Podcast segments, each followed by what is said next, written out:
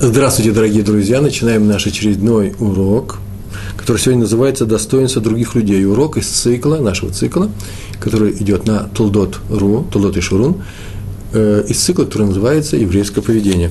Сегодня у нас тема «Достоинство других людей». Недельный раздел Торы Насо – это второй недельный раздел из книги Бамидбар. И э, нет прямого стиха, я сейчас скажу, на чем мы будем сегодня основываться. Э, сам текст достоинства других людей подразумевает такое правило. Человек обязан заботиться о достоинстве и чести других людей, как о своем достоинстве и чести.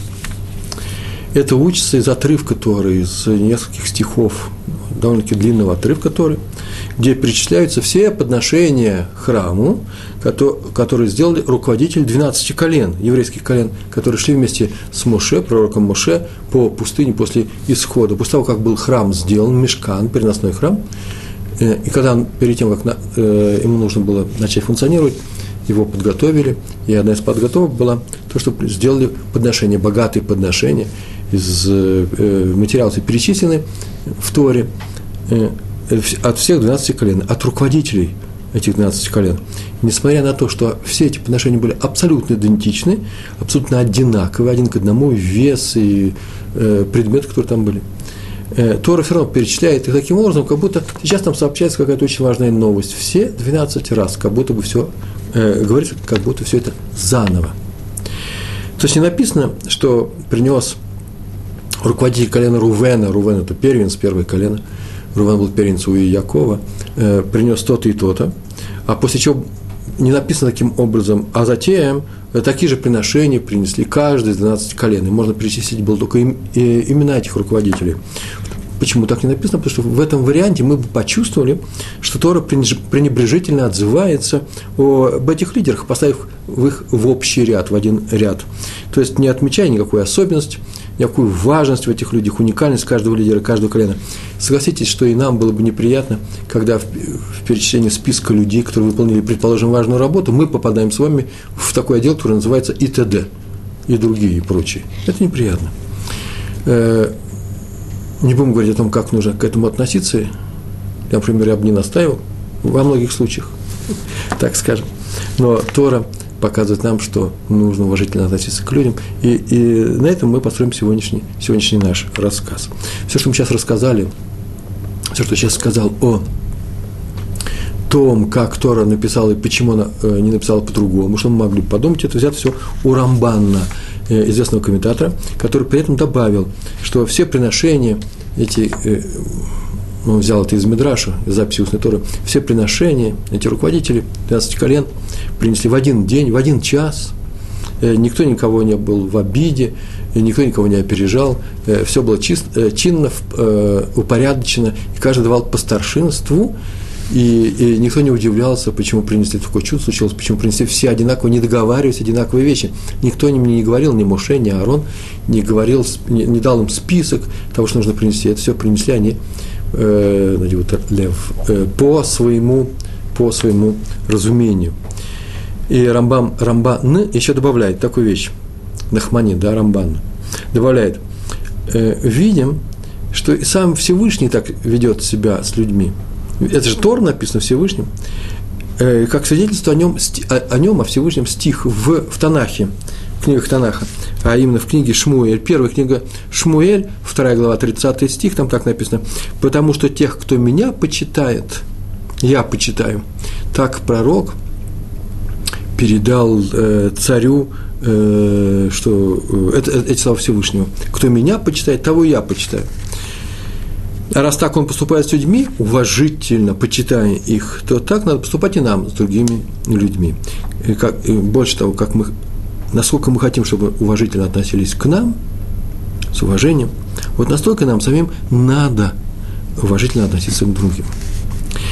Хофицхайм отметил по поводу вот этого стиха из Шмуэля, который мы сейчас прочитали, да, потому что тех, кто почитает меня, уважительно ко мне относится, Всевышний сказал, того и я почитаю. Отсюда видим, насколько Всевышний любит тех, кто уважает других людей. Это заметил Хофицхайм. А вот э, Раф Юсеф Шалом Ильяшев, Ильяшев – к этому прибавил свои слова, взятые из его книги. Читаем в книге Шмот, есть такая книга, Шмот, она вторая из пятикнижия, 11 глава, 7 стих, там так написано, когда евреи выходили из Египта, выходили они э, срочно, за 17 минут вышли они, хлеб у них не успел прокис, прокиснуть, и э, подготовка у них была короткая, э, за полдня они все, э, все подготовились, взяли все свое с собой, без э, тяжелых э, ящиков, чемоданов и грузовиков перевозки. Все в своих руках взяли. Взяли посохи, посохи они взяли. И немного еды, и вышли. И вышли поспешно, в полночь. И написано в этом стихе, в седьмом стихе, а у всех евреев ни одна собака не шелохнула, не, ши, не пошевелила языком в момент исхода из Египта. У всех евреев ни одна собака.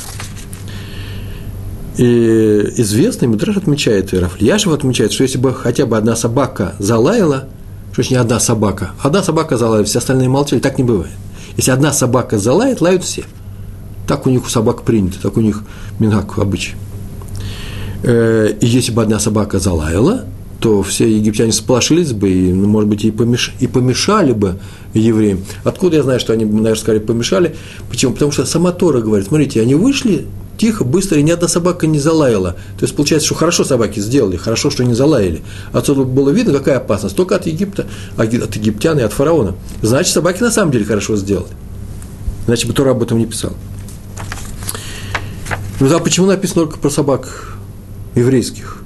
Ни одна собака евреев не залаяла. У евреев, наверное, были собаки, они были пастухами – вообще написано про еврейских собак, надо сказать, вообще просто ни одна собака в Египте не залаяла, потому что если бы египетская собака залаяла, то еврейские тут же бы отозвались.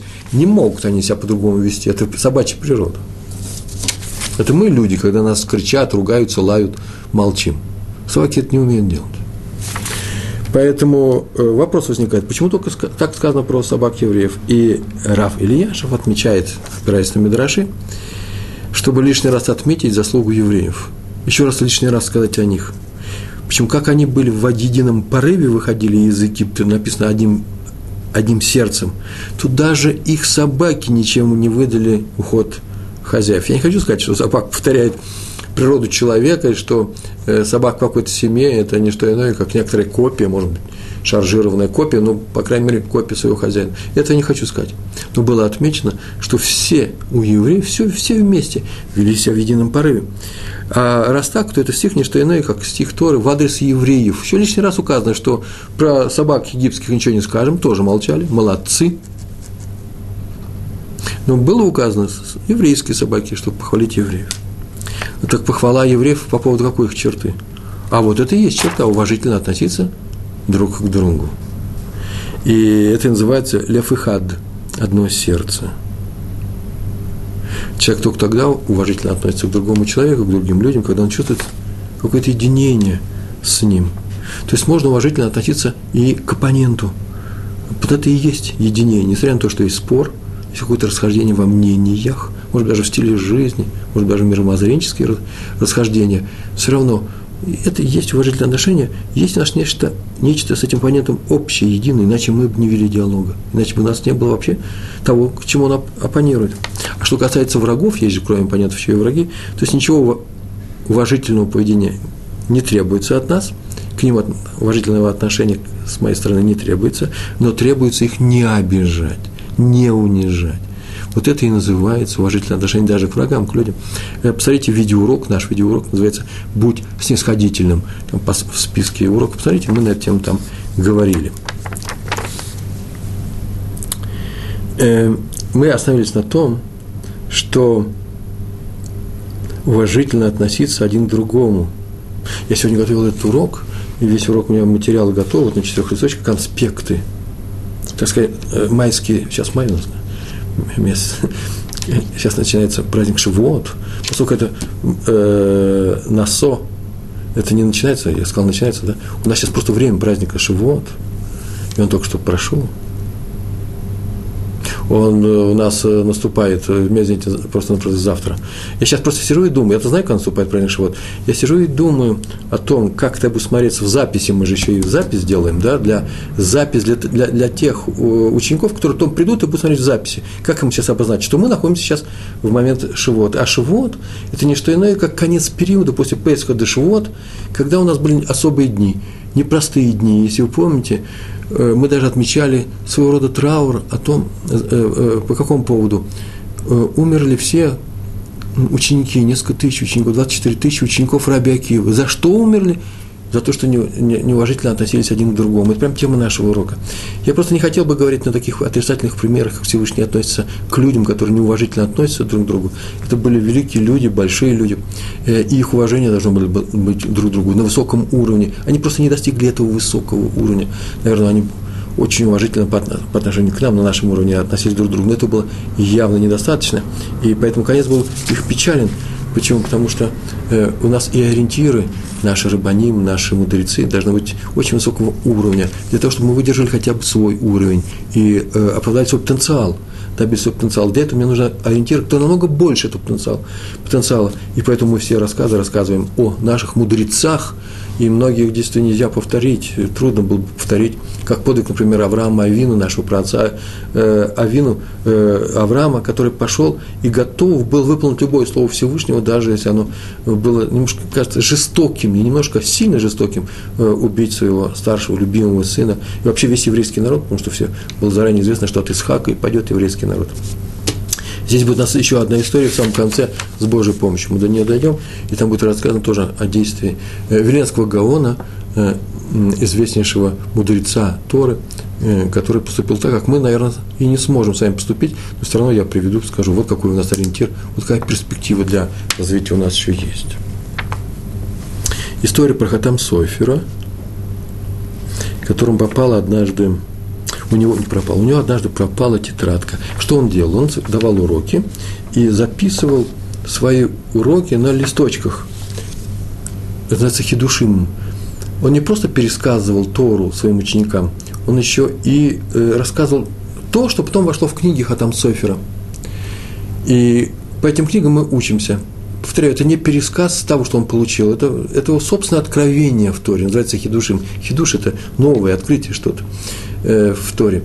И он рассказывал это и записывал, перед уроком, наверное, рассказывал. Я, например, записываю это не души мои. Если что-то будет от меня, я скажу, это от меня. А я рассказываю то, что я записал в разное время, все время что-то записываю. Э, в книгах, которые я читаю, или специально готовился, или от своих учителей я это получил. А он записывал то, что он думал, то, то к чему он пришел сам. И однажды у него такой, такая тетрадка пропала, стопка – его, этих уроков хидушим. И никто не мог найти. Потом оказалось, что на самом-то деле взял его один ученик, который был вхож в его дом спокойно в любое время. И не выдержал он, ему нужно было как, по какому-то, по какому-то поводу, даже я не хочу просто ничего придумывать, он взял этих худушим маленькую стопку и отнес себе. Давайте все-таки будем говорить о нем, Лекавсхуд называется, да, по-хорошему. Он захотел их записать. А в это время Ходам Софер приболел, я сейчас сочиняю историю, и он не успел спросить его разрешения, но был уверен, что он даст. Не было, нет такой даже возможности представить себе, что, что Хатам Софер – мудрец такого уровня, а все мудрецы у нас очень добрые, отзывчивые люди. Если они не добрые, они не мудрецы, мы об этом говорили. Что такой отзывчивый, добрый человек, как Хатам Софер, не даст ему. Ну, взял, я же его вернул.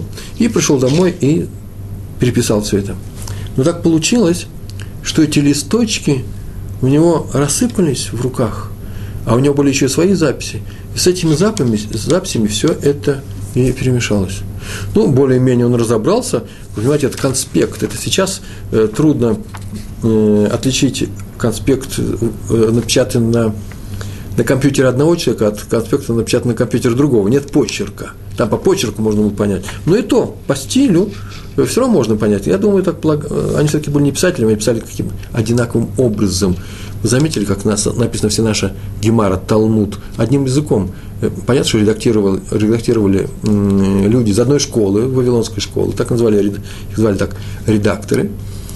И, э, но все равно это язык единый. Может быть, эти люди тоже, ученики у Хатам Софера, писали единообразно, поэтому трудно было отличить. Он собрал, нашел, нашел и вернул. Но, скорее всего, один листочек-то и остался. Неожиданно остался.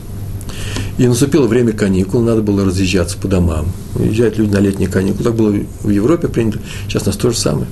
Немножко сдвинуто, правда, поближе к лету, э, да? Э, но все равно отдыхать уезжали. Люди приезжали с разных, с разных концов Европы, приезжали в Ешиву, к Атам Соферу. И нужно было проститься с Равом. Они все приходили и прощались. Но было положено, каждый, кто приходил прощаться, его встречали, может быть, это все было устроено, все вместе говорили, не один человек, а целая группа пришла. И было принято, что каждый из них свой хидуш рассказывал какой-то, на, может быть, это недельный раздел, или вообще, может быть, о Торе. И этот ученик пришел и рассказал хидуш, который он вычитал в листочках Хатам Софера, приняв, подумав, что он его – это бывает, потому что когда ты живешь с, учи, с учителем, то ты впитываешь все, что он тебе рассказывает. И человек увидал, что моим почерком написано, может, он же как-то успел и переписать это, не мог отличить мое или не мое. Бывает и сейчас. Со мной, например, это часто бывает. Мне просто говорят, смотри, на таком-то сайте или в такой-то книге там написано несколько абзацев точно твоих. И знаете что, я просто э, смотрю туда и долго не могу определить, мои или не мои. У меня есть несколько приемов узнать свой текст, написанный, если 15-20 лет назад. У меня есть несколько приемов, по которым я это узнаю, но иногда это очень трудно сделать. Так и он, думая, что это его листочки, он это рассказал. Он это рассказал – выслушали люди, которые были вокруг. Хатам Софер просто э, обрадовался. Он э, просветлел лицо. Он подошел к нему, поздравил, что это очень хороший текст. Обнял его и поцеловал лоб. Поцеловал его лоб. К нему подошел сын Хатам Соферу. Один из у них был несколько. Не хочу назвать имя. И что-то, глядя на этого молодого человека, прошептал ему на ухо – скорее всего, как мы догадываемся, он ему сказал, что папа, это же твой хидуш, известный хидуш, это же твой, это же твой урок. Посмотрел ученик на то, как сын Хатам Софер шепчет что-то на ухо, на него смотрит. Вдруг он понял все, он покраснел, побелел, не знаю, что он делал. Он согнулся, и написано, что он, согнувшись, вышел, как будто бы сейчас его при всех, при всех опозорили. Все остальные, ведь слушали здесь, они тоже помнят урок Хатам Софера у этого затмение случилось. И он вышел. И потом Хатам Софер сказал этому сыну, а он записал в своих книжках, как это до нас дошло. Никто никого не жаловался, пишет только о, о самом себе каждый. Он сказал, что отец мне такую фразу сказал. Он такую фразу сказал. У меня выписана эта фраза. Ты молодец, ты заступился за честь своего отца. То есть хотел заступиться, да, он не вслух же сказал, потихонечку. Но ты нанес урон чести – своего небесного Отца. Ты просто хотел опозорить человека. Знай, что каждый еврей в глазах небесного Отца, в глазах Всевышнего, в глазах Творца, каждый еврей святой в его глазах. И тот, кто оскорбляет человека, тем самым оскорбляет своего небесного Отца. Это называется хилуля Ашем, оскорблениями Всевышнего. Так он сказал своему сыну, который был, в принципе, не очень взрослым, э, и мы давайте его простим, иначе бы не было этой истории, э, списав все за счет его молодости, а потом вообще на самом деле тяжело иногда. Как же моего отца обокрали, да еще вслух рассказывает его, его урок, да еще выдают за свой, то вообще трудно удержаться и есть себя вовремя не взять в руки. Я думаю, что после этого все ученики, все сыновья, там Софера вообще, все люди, которые знают эту историю, вовремя успевают взять себя в руки. Такая история. Уважай достоинство других людей. И откуда мы учим еще о необходимости уважительного отношения к другим людям? Э, главный источник в Торе, в книге Берешит, пятая глава, прям первый стих пятой главы. Там так написано. Это родословное человека. Да? Так написано там. Сефер Толдот Адам. И тут же еще несколько слов, а там написано, какая родословная, Толдот, история его, происхождение, не происхождение, а именно родословная, какие дети пошли от Адама. Вот дети, которые пошли от Адама. Толдот, а слово лида, да, рожать, то, что родился. Толдот – это еще история. Так вот, и еще через несколько слов написано, по образу Бога, по образу Бога, нет, не так, по образу Бог создал его, по образу Всевышнего создал человек, Адам. Вот об этом идет спор. В Иерусалимском Талмуде есть э, трактат Недарим, там 9 глава, 9 главе так написано. И это, этот спор, он приведен во многих местах. Он известен. Не обязательно учить Иерусалимский Талмуд, чтобы знать об этом. Там так написано. Раби Акива говорит, обратите внимание на слово «говорит», мне так это нравится, он и сейчас говорит. Это настолько актуально, Умер, что так у нас. Бывает, что и сказал. Ничего страшного нет. Но в данном случае Раби Акива говорит. Самое важное правило, самое большое правило в Торе, следующее. Люби другого человека, как самого себя. Я правильно произнес посук? Это стих. Люби другого человека, самого себя. Сейчас да нет, у нас принято люби своего ближнего, э, как самого себя. Так это одно и то же. Поверьте, это не самый ближний. Как говорится, Раеха, ближний, мы уже говорили об этом, это такое важное замечание. Это не только свои мои ближние, папа, мама, дети, родители. Нет, нет, нет. Это все остальные евреи. Они должны входить в круг твоих ближних. Это называется любовь. Делай их ближними к себе. Значит, Раби Акива сказал, что самое главное правило в Торе – это не что иное, как правило, требующее любви, абсолютной любви, любит ближнего, как самого себя. Бен Азай говорит, это спор, два человека спорят, крупнейших учителя, Танай, он так говорит. Самое важное в правило в Торе – вот родословная Адама. То есть один говорит про любовь, а второй говорит про уважение. Что такое уважение? Вот родословная Адама. По своему образу, по образу Всевышнего создал его Творец. Это называется, что все люди созданы по образу Всевышнего. То есть в каждом человеке присутствует вот это вот это изначальная духовная составляющая, которая делает его человеком, которую наделил его Творец. А раз так, то я обязана относиться к этому человеку особым образом, как к части Всевышнего, как к тому созданию, как к части того мира, которого Всевышний наделил некоторыми своими качествами, своим духом. Однажды на уроке, это было давно, очень давно, где-то в 90-е годы, когда только сюда приезжали, в Израиль приезжали люди, я давал урок, ну, приблизительно, приблизительно такую тему. Я сказал, что вот эти, эти люди, Бен Азай, в частности, уважительно относился к другим людям, потому что он видел образ Всевышнего в каждом человеке. И вдруг мне один человек сказал, тут же из присутствующих, из учеников, о том, что вообще-то нужно к уважительно, уважительно относиться в силу того, того, что он человек, а не в силу божественной составляющей какой-то. Э, на что я заметил, что если у вас есть такая сила, и как вы организованы, это очень здорово, хорошо. Но я сегодня рассказываю о Торе, я говорю о взгляде Торы. Если вы пришли сюда, я вам говорю не о химии, не о физике, не о географии, а о взгляде Торы на отношения между людьми. Наши мудрецы, а мы ориентируемся на наших мудрецов, и вот уже три тысячи лет у нас так в еврейском мире принято, наши мудрецы нас тоже учат и в Торе так написано, уважительно относись к другому человеку. Беназай сказал, потому что в другом человеке есть образ Всевышнего. Это еще не значит, что ты ничего не можешь дать ему сдачи, когда он на тебя нападает. Это еще не значит, что ты должен э, э, все ему прощать. Некоторые вещи совершенно не прощаются.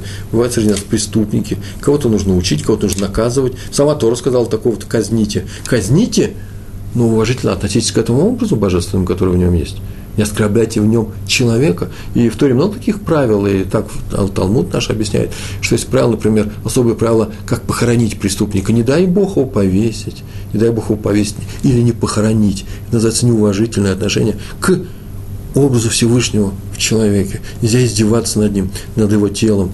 Ничего этого нельзя делать. Это у нас маленькое отступление было. А теперь, значит, мы говорим, что есть такой спор Раби Акивы, говорит Раби Акива говорит про любовь, а Беназай говорит про уважение. Что из них выше? Так у нас нет решения. Ну, на тему может быть, еще успеем поговорить. Раби Исар Залман Мельцер руководил Ешивой Эцхаим, известнейшей Ешивой. К нему однажды пришли группа учеников, 12 э, учеников, небольшого возраста, не знаю, там, ну сколько, 14-15 лет, и два преподавателя.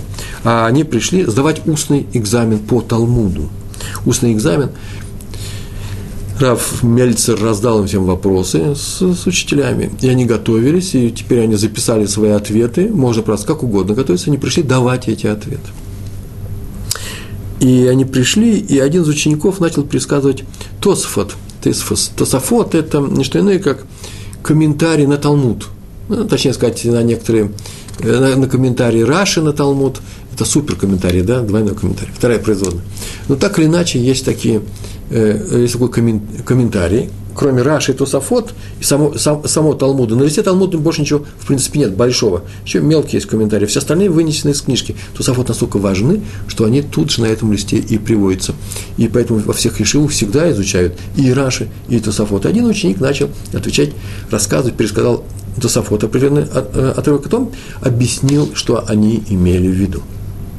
Все очень удивились. Почему? Потому что вообще-то это здорово он сказал, конечно, но совершенно неправильно.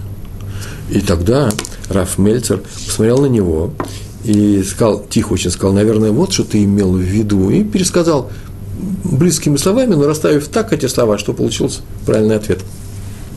Мы на эту тему однажды с вами говорили в самом начале, первых уроках. Это я просто сам видал, как Рэбе говорит с маленькими детьми, маленькими детьми, которые просто несколько лет они учатся, но только начинают ходить, скорее всего, это детский сад при Хайдере.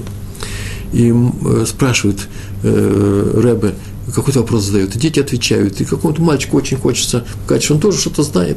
И так он старается, и он его говорит, ну, Рэбе, ну, ответь ты, Моишек, Моишек встает и говорит неправильный ответ. Я еще ни разу не слышал, просто это невозможно, чтобы кто-то смеялся. Дети всякие бывают, но когда Рэбе не смеется, то и дети не будут смеяться.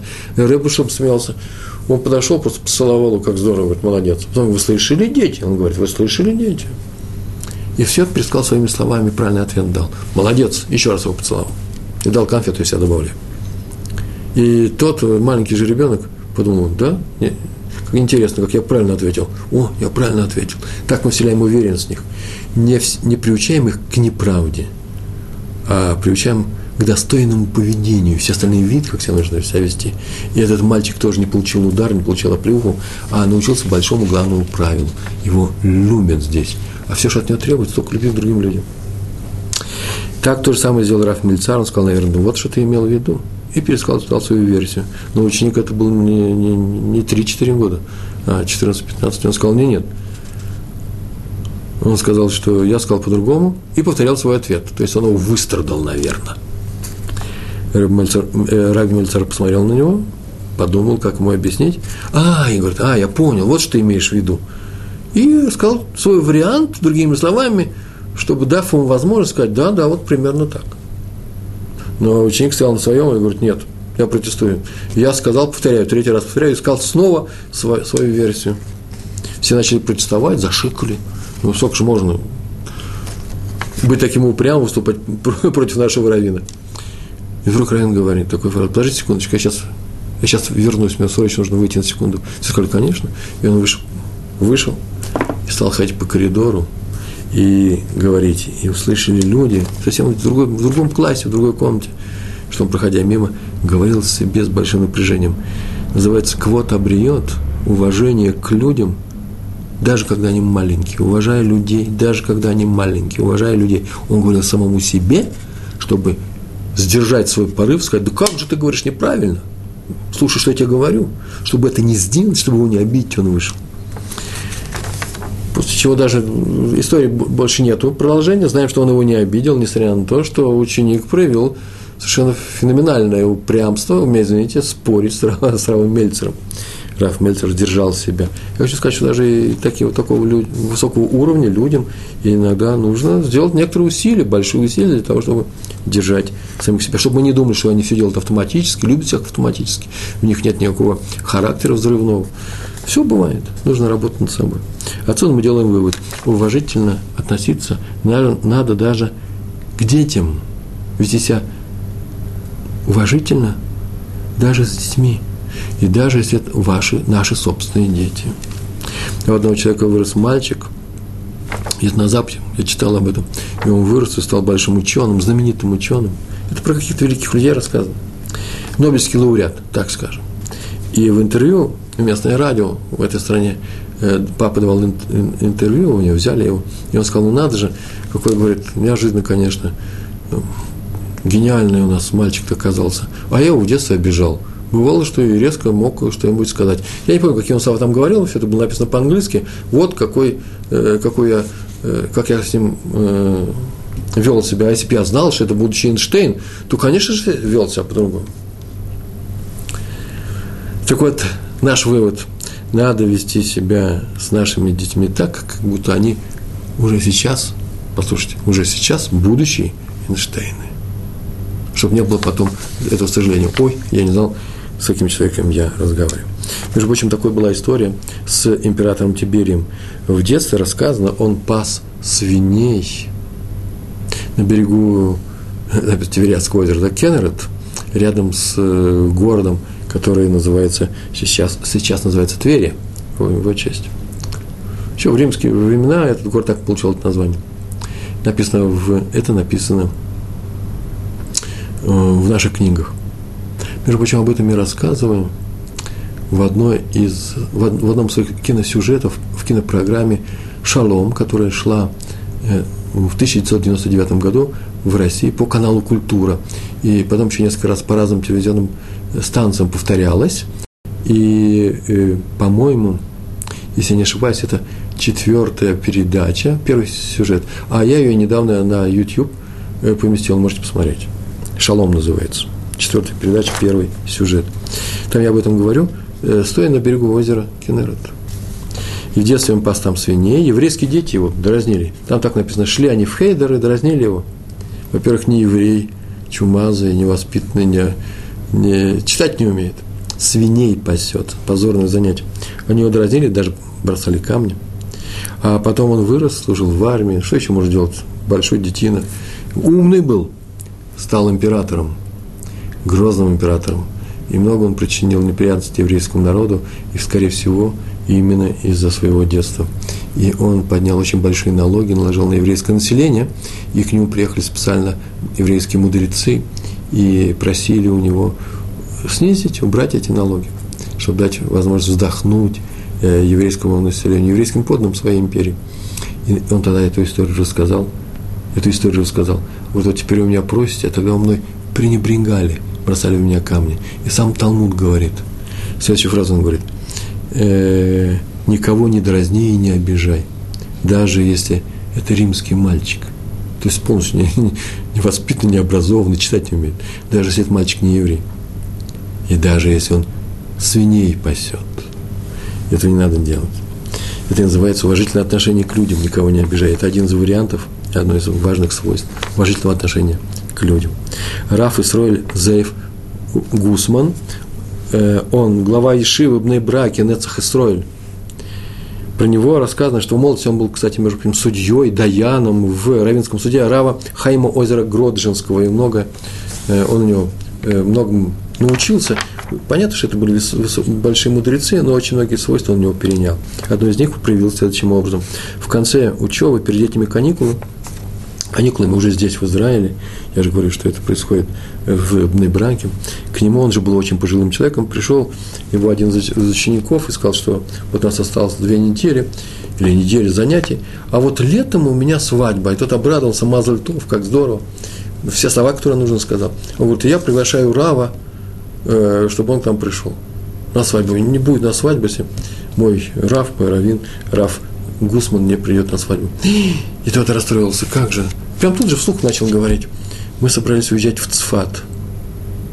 Ты понимаешь, мы уезжаем в Цфат, а из Цфата до брака не просто доехать. Это не как сейчас. Но доеду я. Но дело в том, что у моих, двух друзей, ближайших друзей, он назвал имена крупнейших раввинов Израиля, тоже есть свадьбу их сыновей. И тоже в браке. И поэтому ты понимаешь, я бы тебе приехал, но если они узнают, что я был в браке, а на следующий день или там через два дня не приехал к ним на свадьбу, они очень обидятся.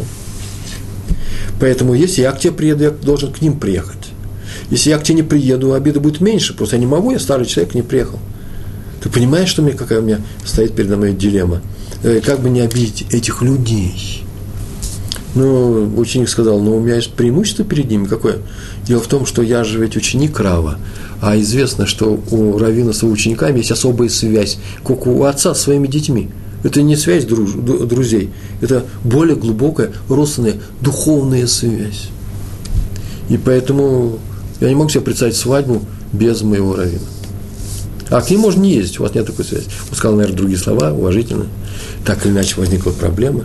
И вот в последний день, который был день занятий, пришел Равин, и вошел он в комнату. Так они разговаривали вдвоем только, никто об этом ничего не знал. И он вошел в комнату для занятий, сидели ученики, он вошел совершенно пасмурным лицом, расстроенный. Глаза смотрели вниз, согнувшись, видно, что тяжелая проблема. Он сел перед ними и говорит, я не знаю, что делать. И все это рассказал. Прямо перед всеми. Все посмотрели, ну какая большая проблема, или ехать, или не ехать. А потом зачем рассказывать нам? Так они не думали, это я так говорю. Я бы так подумал. А он ему объяснил. Дело в том, что у меня нет выхода. Ситуация совершенно безвыходная. Но вот идя сюда, я вроде бы приши, э, решил эту проблему. У меня есть петрон, называется, решение. Только теперь все зависит от вас. Ты подумал, как может быть зависеть от нас? А вот в чем дело. Смотрите, мне нужен, мне нужен, нужно, чтобы суд, еврейский суд и равинский суд, да, да и ним решили это. И есть равинский суд постановит, что я должен ехать к одному этому ученику, а к тем двум сыновьям на те две свадьбы, к своим друзьям ехать не обязан, просто реш, суд так решит, то я, не, я так и сделаю. И а, у них нет ко мне никаких, э, э, никаких требований, никаких... Э, э, они могут сказать свое недовольное мнение высказать. Почему так постановил суд? Он мне не запрещает поехать, он мне разрешает не поехать, потому что я человек старый. Мне нужен Равенский суд. И как Равенский суд решит, так и сделает. Так мы сделаем. Только так, так я и сделаю. Все посмотрели, ну а почему мы-то? Он говорит, а вот вы и будете моим равинским судом. Все очень удивились. Студенты решили, будут равинским судом. судом. Но все знают, что Раф Мельцер очень серьезный человек. Он говорит, прямо сейчас мы его и сделаем. Сделается равенский суд следующим образом. Я выберу из этих учеников одного человека, это будет Раф с моей стороны, не мой защитник, это я выбираю такого человека, с мнением которым я абсолютно согласен заранее. Как он скажет, как, что он скажет на, на рассмотрение суда, я все принимаю. А ты, обратился он к тому ученику, который зовет его на свадьбу, выбери двух других. Обычно выбирают по одному, а эти двое выбирают третьего. Так, так принято в еврейском народе. Но сказал, ты выбери двоих. И он выбрал тут же, а он выбрал одного своих учеников. Садили их отдельно и начали рассматривать со всех сторон эту проблему. После чего они решили. Судьи постановили, обследовали все это и приняли постановление, что он хочет или не хочет, если он физически может приехать хотя бы на одну свадьбу, он обязан приехать на свадьбу к этому ученику, потому что между раввином и учеником есть особая связь. Но свободен от поездки на две другие свадьбы. И это потому, что это не больше, чем уважительный поступок. Это такой поступок отношений, хорошего отношения, подчеркнуть хорошие отношения. Не поедешь, не обидел. Приедешь, очень хорошо. А здесь не можешь не приехать. Так не постановили и он ужасно обрадовался. Он так обрадовался, что эту проблему с него решили. Никто его не видел таким веселым, как на той свадьбе, на которую он приехал. Почему? Потому что нельзя теперь было сказать, что он пренебрегает другими двумя людьми, и они ему ничего не сказали, не могут сказать. Так постановил еврейский суд. Все это было сделано только для того, чтобы не обидеть двух других евреев, э, двух своих друзей, которым он не поехал на свадьбу. Есть еще одна история про раби, раби Якова Йосифа Германа. На самом деле Герман нужно по-русски сказать, да, но это H английское, да, Герман. Давайте буду говорить Герман. Это один из известнейших а, организаторов учреждения Торы в Америке. За его субботним столом, это было все в Америке, вся собиралась, ну, десятки, написано, вся, десятки гостей, евреев. В субботу приходили к, Рав, к Раву Герману. Однажды он пришел в синагоге с своими учениками, с группой учеников, видит, столы уже накрыты. И подходят новые люди, и сейчас, скажем, кидуш, и будет субботняя трапеза, сеунда. И он увидел, что все готово, все накрыто. Но в углу, большая комната, в углу стоит маленький столик, тоже накрыт скатертью, и там стоят приборы отдельно, и один стул. Он говорит, а это что такое? А ему объяснили, Яков. Оказывается, там был, как его звали, Яков? Да, Оказывается, среди них был один человек, который вообще-то был нормальный человек, нормальный еврей. Но у него была нарушена некоторая координация движений. Ну, болезнь, я не знаю. Главное, что он кушал не очень аккуратно. И у него все вся падало. И вокруг него всегда были крошки валялись, он мог стакан уронить. Я не хочу сказать, что у него была какая-то серьезная болезнь э, с руками, с ногами. Нет, не так. Но он ел неаккуратно, так скажем. И люди стеснялись идти рядом с ним. Во-первых, неудобно. Вообще неудобно, когда тебя поливают соусом э, все время. И поэтому положили место отдельное. И он, в принципе, он согласен, будет сидеть там. Он такой тихий человек, он без э, больших претензий. Сказали, сказали.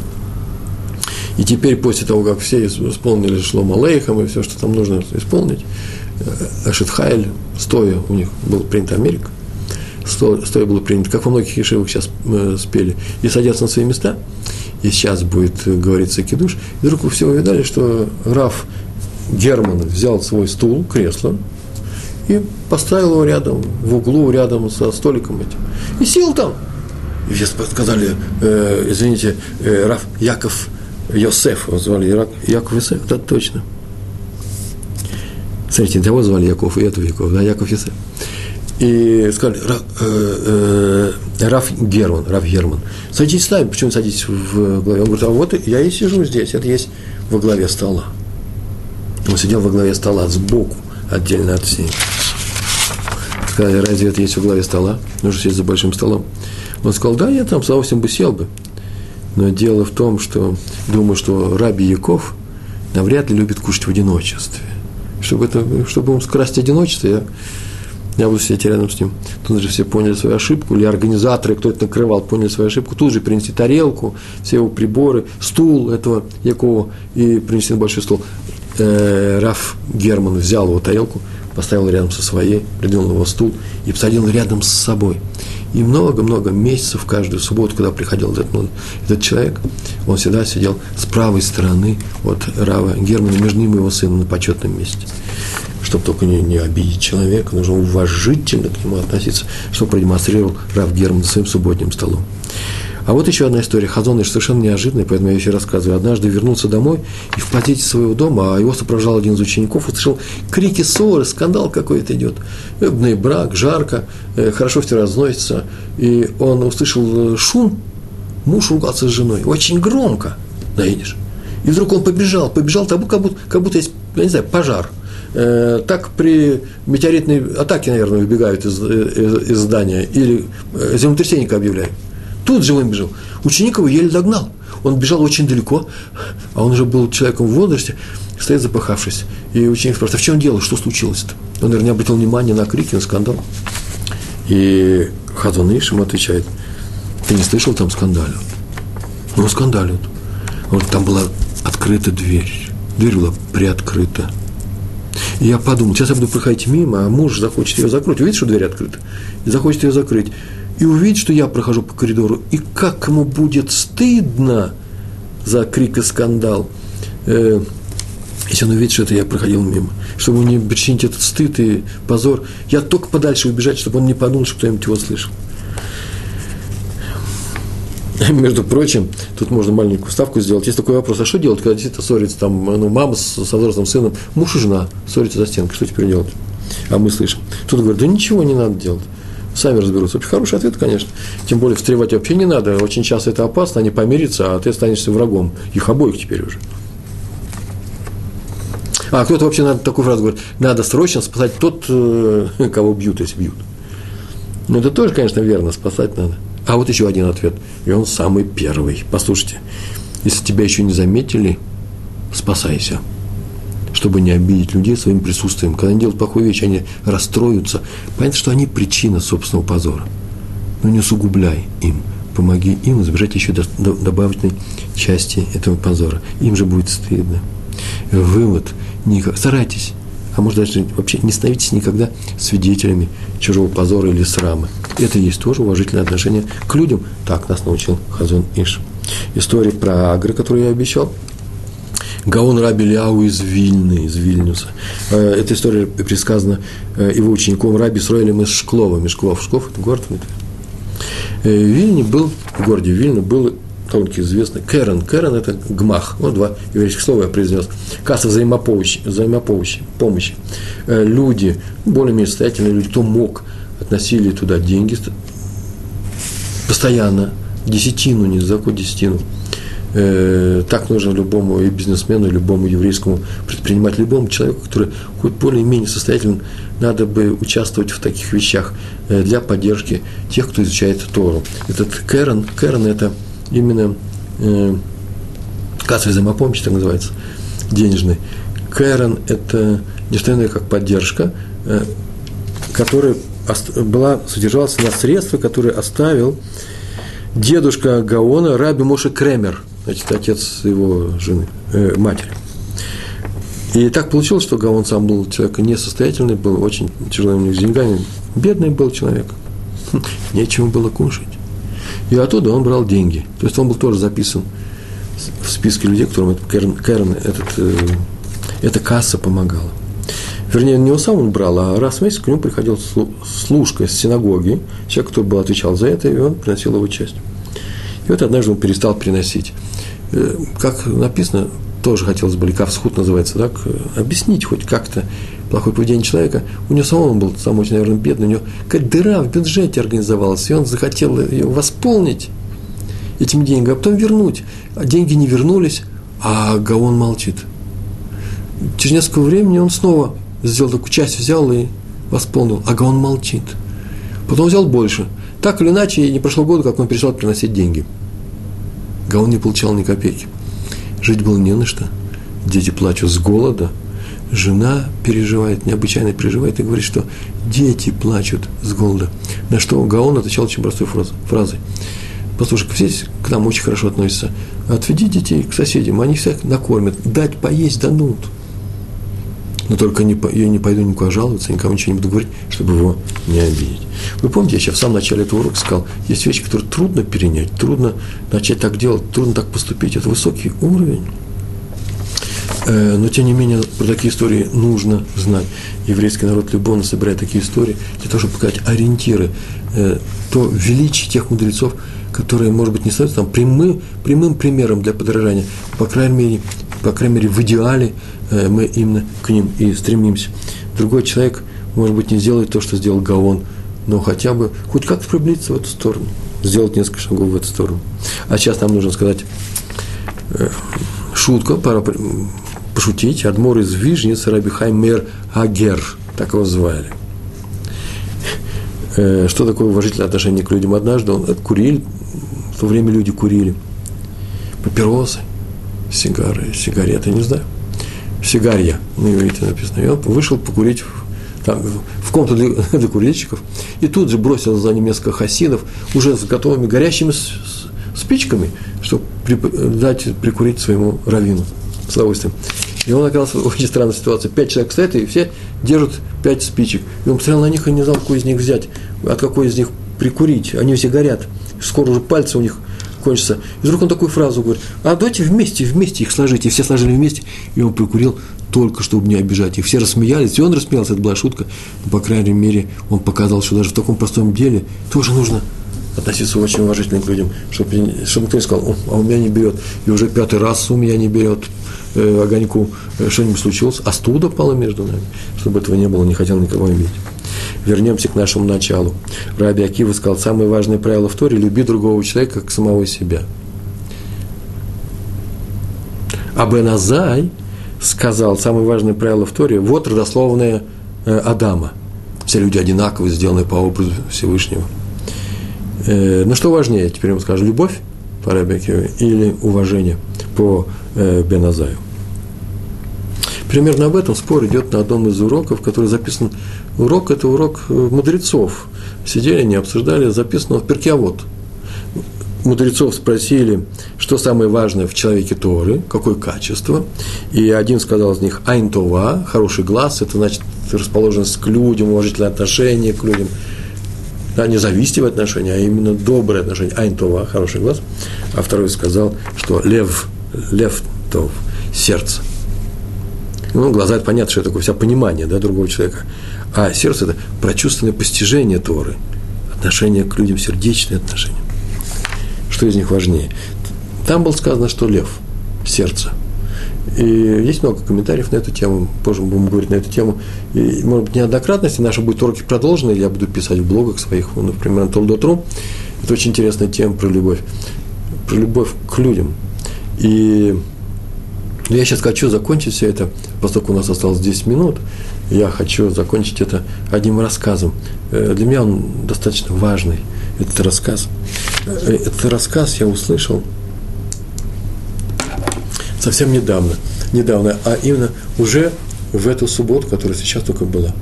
Я живу в районе Рамат Шломо, Северный Иерусалим, молюсь я в, Ешив, э, в синагогу, которая называется Хазон Иш, по имени Хазон Иш, на улице Хазон Иш, совсем рядом со мной, минут пять ходьбы.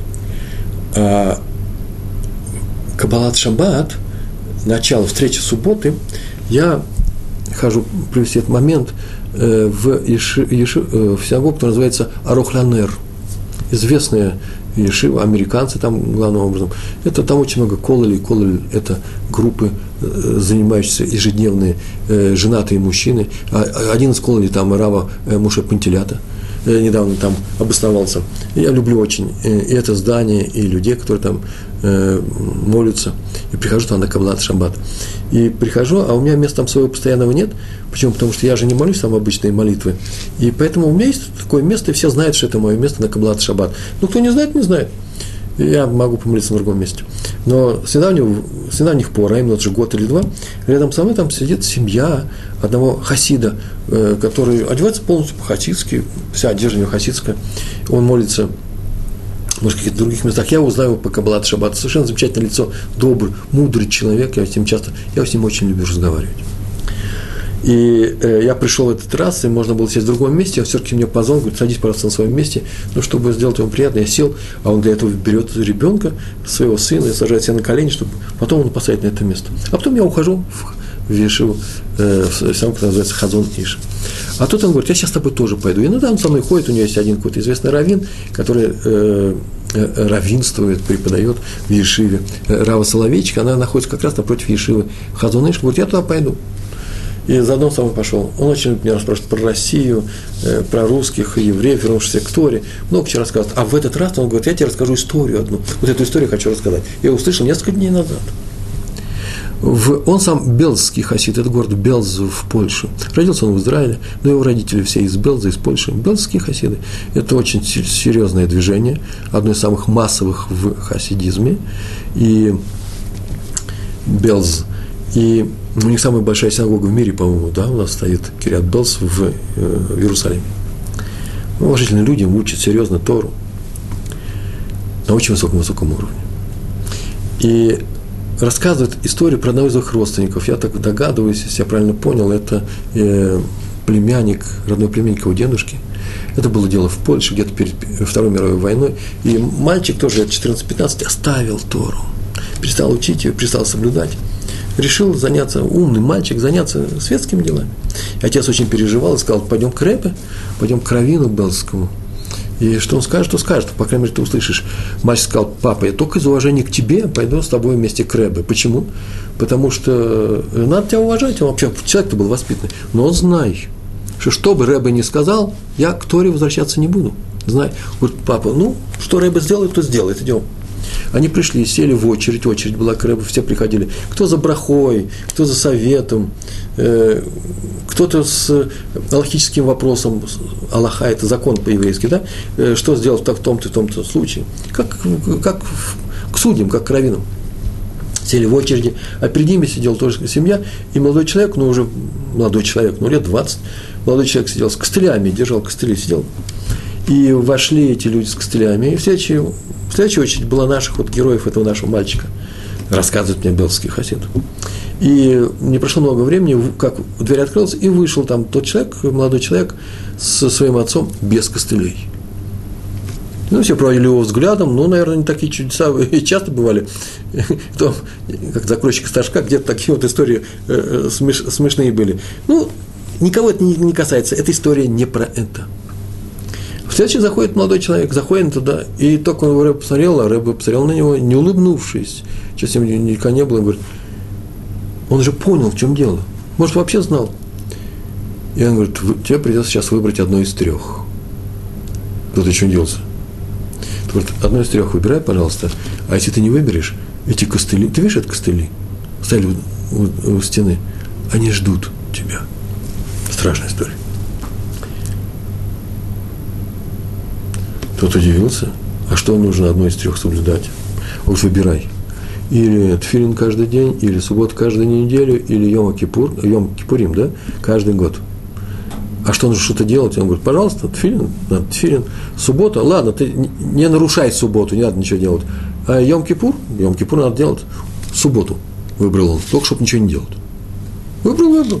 Но кажется, вот, если ты нарушишь, они ждут тебя. Все, они уже ушли. Они ушли, и прошла его жизнь, и он соблюдал субботу. Он был в Южной Франции, так было сказано мне, и во время войны потом перебрался через лагеря английские в Израиль, здесь учился, каких-то институтах, не знаю, э, прошел всю свою биографию и э, стал каким-то известным функционером, и все время соблюдал, он ничего не соблюдал, кроме субботы, в субботу он ничего не делал, известным политическим каким-то деятелем. И до войны, шестидневной войны, когда Израиль победил арабские страны да, во время войны и присоединил к себе большую территорию, называется Синайский полуостров, больше Израиля много раз. И люди стали туда ездить, туристические путь, поездки какие-то туда. Было дешево, и дети пришли и сказали, слушай, за 10 дней, за 10 дней, какие-то копейки стоят, поехали отдохнем. Он говорит, 10 дней, в середине субботы, а в середине субботы я не могу субботу нарушить. Папа, поехали.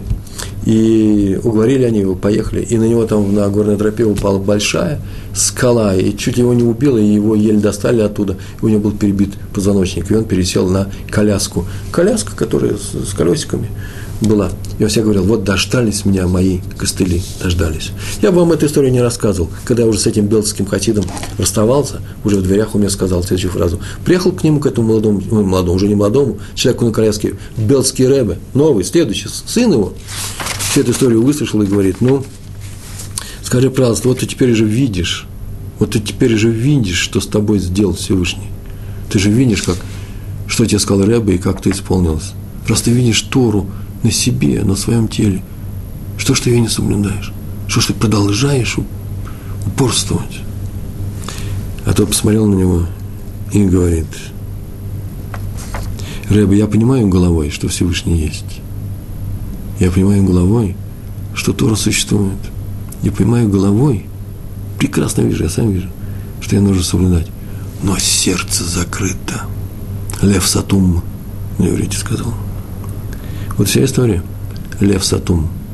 Мозги есть, а сердца нету. Я думаю, настолько наш народ чудесен и необыкновенен. Наш только наш еврейский народ. Вы послушайте, вот вам еврей перед вами – он уже и головой понимает, как мир этот устроен, но не может заставить себя, пока нет веры в сердце. Другим людям, другим народам одной головы вполне хватило бы, а нашим подавай сердце. Без сердца ничего не двигается. Это и называется рассудка нам мало. Понять – вот что мы должны сделать в первую очередь. Но понять – это еще недостаточно. Почему? Потому что людей уважать это сами сообразим. Надо их любить. Вот о чем шел спор между Беназаем и Рабиакевой. Первый сказал, надо уважительно относиться к людям, а второй сказал, ничего не получится, люби их, и тогда получится и уважительное отношение. В Торе написано, полюби своего ближнего, как самого себя. Великий мудрец Торы, Илель, Илель Азакен, да, старец Илель – сказал не еврею, который пришел к нему и сказал, пока я стою на одной ноге, скажи мне всю Тору. И он ему сказал, на одной ноге, не делай другому того, что, что, того, что, э, что тебе самому противно. В Торе написано, люби своего ближнего, как самого себя. Ну, чего бы он не сказал бы этому человеку, люби своего ближнего, как самого себя? Не, он сказал, не делай другому то, что тебе самому противно. Простой анализ показывает, что, в принципе, когда мы смотрим на это правило «люби другого, как самого себя», то мы можем сказать, конечно же, можно любить другого человека. Но иногда его можно обижать. Ну, как родители в семьях. Бывает, что иногда и обижают. Сказали резкое слово, закричали, что-то сделали. Но нельзя же все время ходить и, я не знаю, сюсюкать. Так вот, надо такому человеку сказать, нет, нет, любить другого человека надо, а своего ребенка тем более, детей особенно, все время, постоянно, ни на секунду, не, ос, не ос, чтобы не ослабевала твоя любовь к ним. Никого никогда не обижай. Настолько ты обижаешь человека, вот сейчас временно, на одну секунду, вот настолько ты его не любишь. Обижаешь ты его на 2%, а остальные 98% ты просто сердце, э, э, э, души в нем не чаешь. Значит, ты его любишь на 98%. Ни больше, ни меньше. Так вот, а на более низком уровне – Человек, который еще не изучал Тору, сейчас он в конце скажет, что сделай тот тот и теперь учи Тору. Ему было сказано еще проще. Никогда не делай другому то, что противно тебе самому, если сделают тебе. Тут уже никаких выходов нет. Если это на низком уровне, на самом высоком уровне люби другого, как самого себя, уж тем более не делай другому то, что не хочешь, чтобы делали тебе. Вопрос остается у нас, как тогда воспитывать детей и учеников? Как воспитывать детей? Мы же живем в реальном мире, а не в мире грез и идеалов. Тора нам говорит, мы живем в мире грез и идеалов. Это должно быть нашей реальностью. Нужно любить людей. Ответ в видеоуроке «Основные положения», кстати, между прочим, об этом говорю. И в моем блоге. Там есть такая статья «Основа еврейского воспитания». А если вы хотите еще, как нужно мирно жить с детьми, есть целый урок тоже на эту тему, называется «Дети поссорились». Так вот, Подсказка, можешь что хочешь, подсказка. Можешь что хочешь делать своими детьми. Что угодно. Все, что разрешает твое родительское сердце. Но знай только одно, что когда ты делаешь что-то угодное, и это будет им больно, ты в эту секунду, именно в эту секунду, должен, несомненно, очень и очень любить своего ребенка. Без раздражения с ним разговаривать. Потому что если раздражение, значит, ты сейчас любишь самого себя, хочешь снять все свое раздражение. Если ты увидал что-то неприятное в, э, в своем ребенке, Сейчас ты любишь самого себя, потому что ты увидал неприятно, ты не хочешь видеть это неприятно. Если ты любишь своего ребенка, должен любить его каждую секунду. Если ты любишь свою жену, любить должен ее каждую секунду. Любишь своего мужа, своих родителей, весь еврейский народ, каждую секунду. И поэтому только любя их, можно сделать им замечание. Нужно уважительно относиться к другим людям. И как это сделать? Рабякива дал нам большой секрет. Только любить всех остальных людей – я к вам тоже очень уважительно отношусь и люблю. Большое вам спасибо. Всего хорошего. Шалом, шалом.